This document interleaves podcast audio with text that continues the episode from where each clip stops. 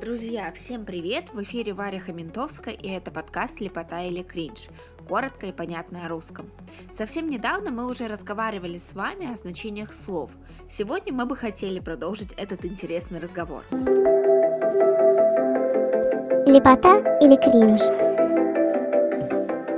Вот и осень на дворе. Нам грустно, печально, и на то нет никаких особо причин. Скорее всего, нас одолела либофрения – Происходит слово от древнегреческого липа, жир и френия разум. Можно вспомнить, что происходит с водой, когда она попадает на жирную пленку.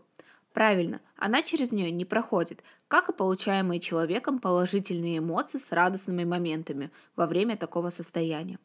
Либо френия – это чувство печали без видимой на то причины. А ведь только недавно на дворе было лето. А летом что хочется делать? Правильно, загорать, отдыхать, фланировать. У всех у нас бывает желание выйти на улицу и пойти, куда глаза глядят. Без всякой на то причины, а просто потому, что хочется подышать свежим воздухом. В русский язык пришло красивое французское слово «фланер», которое как раз описывает данное явление. Фланировать – это прогуливаться, прохаживаться без всякой цели от нечего делать. Эх, лепота. Помните, как пробирает до мурашек любимая песня? А что мы чувствуем, пересматривая любимый эпизод в фильме – Именно то состояние, которое мы переживаем в такие моменты, и называется фрисон.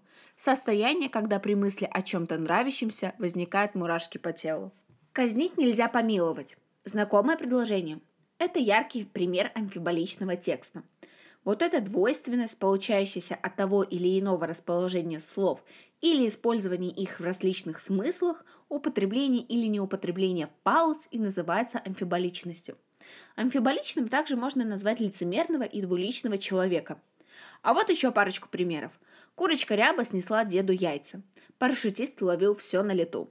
Амфиболичность – это двусмысленность, двойственность, противоречивое толкование. Да, кринж. Пусть бегут неуклюже пешеходы по лужам, а вода по асфальту рекой.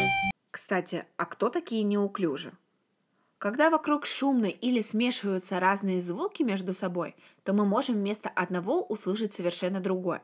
Бывает так, что мы слушаем мелодию, начинаем ее подпевать, но из-за наложения мелодии на вокал мы не можем разобрать некоторые слова, и припевы отличаются по смыслу от оригинального текста песни.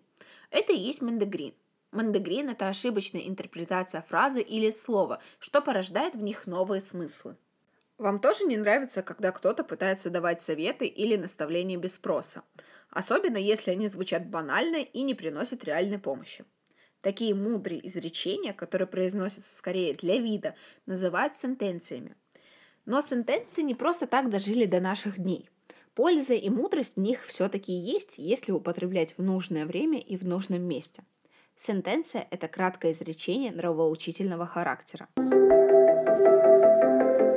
Лепота или кринж?